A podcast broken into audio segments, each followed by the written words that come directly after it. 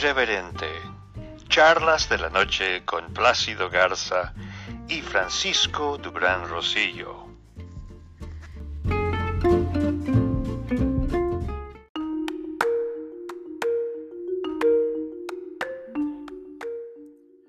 Jenny Lincoln, directora para Latinoamérica y el Caribe de Asuntos Electorales del Centro de Estudios Carter, fue entrevistada por Irreverente Charlas de la Noche de manera exclusiva y nos dijo que a diferencia de otras elecciones, a estas alturas en cuestión de tiempo, ya los partidos de oposición, el INE y organizaciones que velan por la defensa de la democracia ya habían solicitado la intervención del presidente Jimmy Carter y su equipo de observadores para hacer que todo el proceso electoral se haga conforme a las normativas de seguridad y democracia. Vamos entonces más adelante a escuchar su intervención en la entrevista, pero saludamos primero a nuestro socio editorial Plácido Garza de Irreverente, Charlas de la Noche. Buenas noches, Plácido. Buenas noches, Frank. Buenas noches a la audiencia. Eh, va a ser muy interesante compartir con nuestro público la entrevista que hiciste con la responsable de la operación en América Latina del, del Centro de Estudios Carter, porque es muy significativo el hecho de que para estas fechas, a un año de distancia, menos de un año de distancia de las elecciones en México del 2021, ya se les había corrido la invitación para que estuvieran en México como observadores del proceso electoral. Así es, ¿verdad, mi querido Frank? Efectivamente, siempre en las elecciones donde han intervenido como observadores, un año antes ya está llena la papelería, ya está eh, presupuestado y hecho todo el proceso. A diferencia de eso, ahora no han hecho nada. Y el Centro Carter reconoce que pudiese haber conflictos en esta elección que se avecina. Y, con más razón, si, si gente eh, que se dedica a hacer el proceso de observación en el mundo, en las elecciones que se suscitan en, en todo el mundo, considera que puede haber problemas, que puede haber situaciones irregulares en las elecciones de México del 2021, pues entonces todavía resulta más extraño que ninguna institución oficial, en el caso de México, les haya corrido la invitación al centro Carter. Frank, ¿no te parece? Pues realmente sí lo veo un poco extraño, pero ella dice que tiene que ser una conciliación de acuerdos entre el INE, partidos de oposición, organizaciones que defienden el voto, incluso los mismos candidatos firman esos documentos solicitando y tiene que haber un patrocinador autónomo que ponga la transportación, la comida, el hotel de todas estas personas. Pero hasta ahora no ha habido nada, Plácido. Bueno, pues entonces yo creo que, ¿qué te parece si le damos, le damos este pie a la entrevista que hiciste con estas personas para que de primera voz nuestra audiencia se entere cómo está el asunto al respecto. ¿Te parece? Claro que sí, Plácido, y al final haré una pequeña traducción sintetizando todo. Muy bien, adelante. Well, I'm very honored. Um, I'm very, very honored that that you feel this way. I feel this way, of course, too. but I need you to know, first of all, that uh, we have no invitation. There is there is a process. Uh, we can't just go to a country uh, to observe the elections. There has to be an invitation. And so when you were asking, you know, were we planning or had we, you know, had we, um, had we, I, I can't remember how it began, but anyway, that's the first piece of information that you need to know. So we have not been invited to to. Now I agree with you about the characterization of the elections next year in Mexico. Yes, I think they will be very challenging and very polemical. Um, but that's but that's how it starts. Um, and we also always, always require that it's that we be welcomed by all sides, the government and the opposition. So that's where we are, and um, I don't know what else to tell you at this point. Well, Miss Janine Lincoln, uh, many times President Carter being present, and Mexicans recognize that his process from the Carter Center brought in support enhancing the peaceful elections and enhancing also the democracy. So, if there is no official request from the Mexican government, is any other channel that can be used to make possible President Carter be there? Not really, but but interestingly enough, and, and almost every country where there's where there's a difficult a difficult election, um, if you know if the if the um, opposition or if groups want him to be there, then there's a process through the electoral through INE. I mean, the INE would be the the entity that would be inviting people to be observers. They, I mean, even even like the OAS, for example, there has to be a um, uh, uh, an agreement with the government for the OAS to be observing the elections. For any for for any significant group, there you can't just go because there's a reason. You have to have access to the process. You have to have access to the information about the process. And that means that the electoral officials, which are the government, need to grant that to an observer organization. So it's not just, you can't just decide to go or you are an electoral tourist.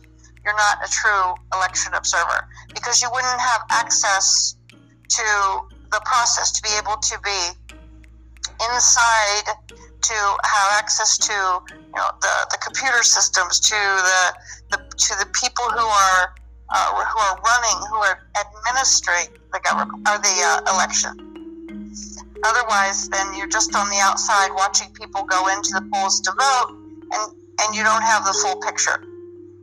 You're right miss janine lincoln. Thank you so much.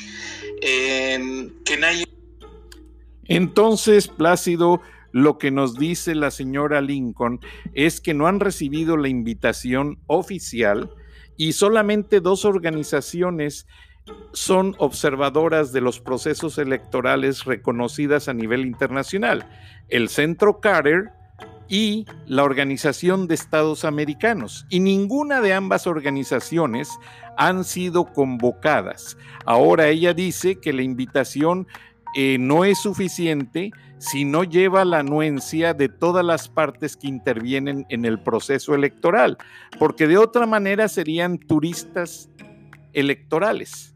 Lo que ellos siempre hacen es solicitar el acuerdo por escrito del INE y de los partidos políticos y ellos verificarían todo el escrutinio como los representantes de partidos en cada casilla y aparte el conteo por computadora que se hace de manera final antes de anunciar quién sería el ganador de la elección.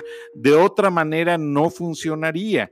Y además tiene que haber una organización neutral de gente que unos pongan la estancia en hotel, otros ponen los boletos de avión y los alimentos de estos observadores, porque son un grupo nutrido y reconocido.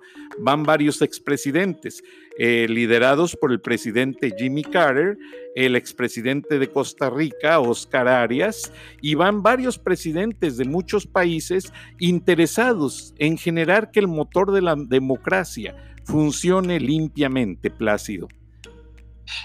Es es como que acabas de decir, mi querido Frank, eh, que fue lo que la señora Lincoln del Centro de Estudios Carter eh, expresó en la entrevista que tú le hiciste. Eh, yo creo que es muy importante que en estos momentos nuestra audiencia en México se entere de ello, porque en el gobierno de durante el sexenio de Peña Nieto, cuando vinieron las elecciones en las que ganó López Obrador en el 2018, yo tengo en este momento, me acaba de pasar mi gente una línea en donde se confirma que sí estuvieron presentes los analistas del Centro Carter eh, para efecto de observar el proceso electoral. Y efectivamente son varios expresidentes los que formaron los que formaron en ese momento parte de la delegación que estuvo en México observando el proceso electoral. aquí llama mucho la atención que, que a estas alturas no se haya dicho nada al respecto, mi querido Frank. Ahora, eh, la señora Lincoln, ya fuera de la grabación, me hizo una amonestación importante a manera personal, pero ella no puede meter vínculos personales en la entrevista, pero sí me autorizó a decirlo. Dice, lo que más nos extraña es que Andrés Manuel López Obrador ha sido la persona que como candidato por casi 20 años estuvo presionando al Centro Carter y a la Organización de Estados Americanas para que mandaran observadores a las elecciones donde él participaba, porque estaba muy temeroso de los fraudes. Y recuerda que hasta Vicente Fox dijo que había cargado los dados para que no galara Andrés Manuel López Obrador. Entonces, ahora que él está en la presidencia, ellos sienten en el lado del Centro de Estudios Carter un hermetismo total, Plácido, porque ellos siempre están mandándoles reportes de todo el mundo, porque México es parte de esa organización del Centro de Estudios Carter. El Centro de Estudios Carter no ha recibido la, ni siquiera no ha tenido una comunicación formal del gobierno de López Obrador. Eso es lo que yo entendí que acabas de decir que dijo la señora Lincoln fuera de la entrevista. ¿Es correcto? Efectivamente, Plácido. México es parte del Centro de Estudios CAR. México, como tú bien mencionaste, tú recordaste que ya han estado presentes en otras elecciones. Y tú sabes cómo son las organizaciones americanas. Están mandando constantemente calendarios, información y las formas para que los países miembros intervengan en los procesos. Y curiosamente este año no han recibido ninguna forma de regreso en Atlanta con los eh, nombres y las firmas del INE y de la gente que aprueba que el Centro de Estudios Carter o la Organización de Estados Americanos, si ellos así lo prefieren, vayan como observadores de las elecciones de este 2021. Entonces, si, si tú me lo permites, mi querido Frank, después de que nos has hecho el favor de traducir lo que la señora Lincoln eh, mencionó, esto para el, nuestros oyentes de habla hispana, yo voy a hacer un resumen del resumen, si te parece bien. Efectivamente. Eh, y sería el siguiente. Eh, durante toda su, su carrera como candidato, López Obrador fue uno de los más insistentes con el Centro de Estudios Carter para que enviaran observadores en las elecciones en donde él contendió. Ese es el primer dato que quiero destacar. Efectivamente. López Obrador, así es, ¿verdad? López Obrador en su faceta como candidato, que ya tiene suficiente experiencia, imagínate 18 años dedicado a ser candidato a la presidencia de la República, él fue uno de los principales promotores de que el Centro de Estudios Carter, y sé también que lo hizo con la Organización de Estados Americanos, estuvieran en México eh, de alguna manera como observadores, porque van a los países como observadores, ellos no tienen ninguna autoridad, pero sí tienen una, digamos, una autoridad moral como para poder validar los procesos. Entonces, López Obrador se desgañitó durante 18 años, bueno, pues no los 18 años, tres veces en 18 años para que los observadores internacionales vinieran a México de alguna manera a ser testigos de los procesos electorales. Lo hizo como candidato. Y lo que, lo que resulta extraño es que siendo presidente de la República no haya acudido ni a la OEA ni al Centro de Estudios Carter para pedir que vengan a México como observadores del proceso, importantísimo proceso electoral que tendrá lugar en México en el 2021, porque medio país va a estar, eh, eh, va a estar sujeto a elecciones, la mitad de los estados del país, un, porcentaje altísimo, más del 60% de los municipios, los congresos locales en el 80% van a, van a elegir, van a, elegir a, a los nuevos legisladores. O sea, es un, es un proceso electoral importantísimo, porque ahí se va a medir el impacto del gobierno en, el país. Entonces, ni, ni siquiera el gobierno federal ha emitido el más mínimo reporte por escrito para la OEA y para el Centro de Estudios Carter pidiendo que vengan a México a hacer su labor de observadores. No lo ha hecho el INE, no lo ha hecho ninguna ONG, no lo ha hecho ningún partido político. Ahorita estoy confirmando porque mi gente me está acercando información en el momento que estamos al aire y esto llama mucho la atención.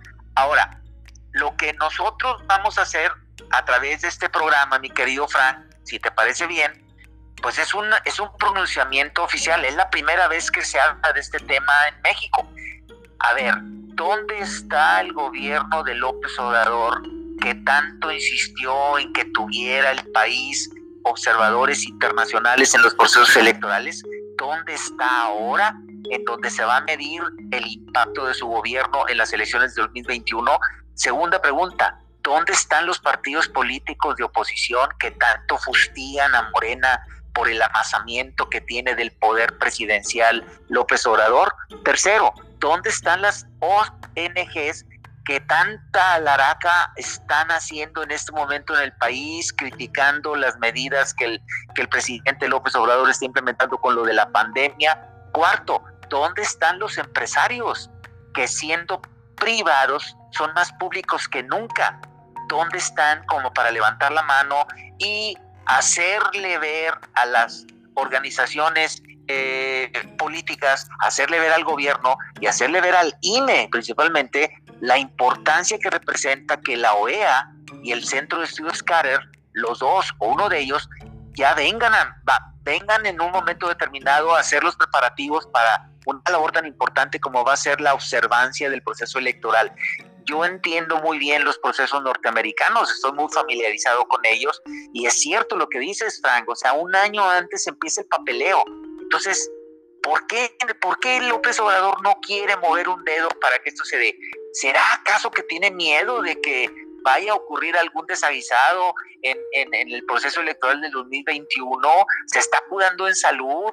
Las ONGs tienen aquí una oportunidad de oro para hacer valer su peso siendo interlocutores entre el gobierno, entre, entre el INE y los centros de estudios. Como bien dices tú, solamente hay dos en el mundo autorizados para ser observadores electorales, la OEA y el Centro de Estudios Carter. Entonces, yo creo que tenemos que aprovechar este espacio en donde tenemos una gran audiencia para que llegue a los oídos de quienes tienen que llegar y simplemente se muevan para que pueda en un momento determinado México tener una observancia eh, electoral, eh, vamos a decirlo así, neutral de lo que va a ocurrir en el 2021, mi querido Frank. Así es, Plácido. Yo te hice saber la semana pasada que íbamos a insistir en esta entrevista. Cuando yo contacté a la señora Lincoln, ella se tardó unos tres días hasta el, el, día de ayer que me contestó y ya nos concedió la entrevista y me hizo mucho hincapié que como yo le había dejado las preguntas, ella fue a checar en la base de datos, en la correspondencia del Centro de Estudios Carter, que tiene un representante en la Organización de Estados Americanos, porque la validez de una observancia en una elección del Centro Carter es reconocida por la Organización de Estados Americanos porque trabajan de manera conjunta es una organización muy seria y muy eh, coordinada entre ambos organismos. Bueno, pues a su vez ella dijo que ni la Organización de Estados Americanos ni el Centro Carter desde hace dos años han tenido ya ninguna respuesta ni ningún contacto como lo habían venido haciendo con otras administraciones. Pues hace dos años significa que es eh, prácticamente López Obrador tiene un año, y un año y medio de estar en el poder, de hecho, pero la realidad es que López Obrador está mandando en México desde enero del 2018. Seis meses antes de las elecciones, Enrique Peña Nieto aventó el arpa cuando se dio cuenta de que ya era inevitable el triunfo de López Obrador y tenemos suficiente información validada como para poder saber que López Obrador está, está moviendo los hilos del país desde enero del 2018, lo cual quiere decir que esos dos años a los que tú te refieres se cumplen perfectamente con esto que acabo de mencionar. O sea, la Organización de Estados Americanos, el Centro de Estudios Carter, tiene dos años de no saber de México, pero sin embargo, hay que decir una cosa importante, este, mi querido Frank. ¿Qué pasó en las elecciones del 2018? Porque sí hubo observadores internacionales en México. Sí, pero como aparentemente todo funcionó en acordancia con los estatutos normales, pues no se hicieron pronunciamientos muy fuertes y dejaron que López Obrador se enganchara en el gobierno. Ahora, yo indagando algunos aspectos de este tema, encontré un dato que después te lo voy a abundar, en el que el expresidente de Honduras, Manuel Zelaya, que fue removido de su cargo por el Congreso, eh, fue precisamente ante una queja que presentaron un grupo de empresarios y congresistas en la Organización de Estados Americanos. O sea, estas organizaciones no están dibujadas en la pared solamente, no son de membrete. Estas organizaciones tienen una normatividad jurídica de reconocimiento mundial y sus valoraciones que hacen de manera legal tienen contundencia. Entonces, si las organizaciones mexicanas no responden y no le dan seguimiento, bueno, pues la señora Lincoln está convocando a que se les dé seguimiento y se hagan del conocimiento internacional. O sea, nos van, a, nos van a poner en evidencia en el mundo, eso es lo que estoy entendiendo. Nos van a poner en evidencia en el mundo de que ahora en unas elecciones tan importantes de medio término de un gobierno federal como el de López Obrador, este, ni, ni el gobierno, ni las ONGs, ni los partidos políticos, ni los empresarios, ni la sociedad civil levantó la mano para pedir la intervención de los observadores internacionales. Pues bueno, por lo pronto ya quedó dicho lo que teníamos que decir y vamos a ver cómo reaccionan estos estas entes a los que yo me acabo de referir con el propósito de que de alguna manera se cumpla el propósito de observancia eh, neutral internacional del proceso electoral del 2021. ¿Cómo andamos de tiempo, mi querido Frank? Plácido, lamentablemente se nos ha agotado. Bueno, ¿qué te parece si dejamos para mañana el prometido tema del Eric Yuan, el fundador de Zoom, que se ha vuelto multimillonario a raíz de la pandemia, 7 mil millones de dólares que ha, ganado desde marzo a la fecha, eh, y que tiene la particularidad de que negaban la visa como extranjero este, para trabajar en los Estados Unidos y vemos ese, ese tema mañana. ¿Te parece bien, mi querido Frank? Perfecto, Plácido, y muchas gracias. Y a la audiencia, gracias por su tiempo y nos escucharemos mañana. Hasta mañana. Gracias. Buenas noches. Buenas noches, Plácido.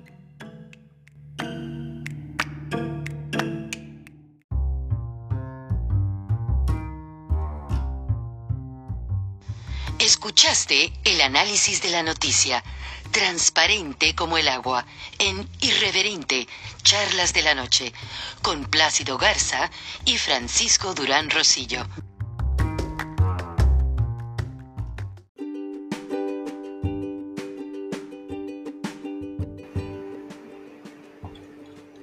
Beatriz Pajés, la voz más acreditada de la opinión editorial en México cada semana en Irreverente, Charlas de la Noche, y la puedes leer en www.siempre.mx.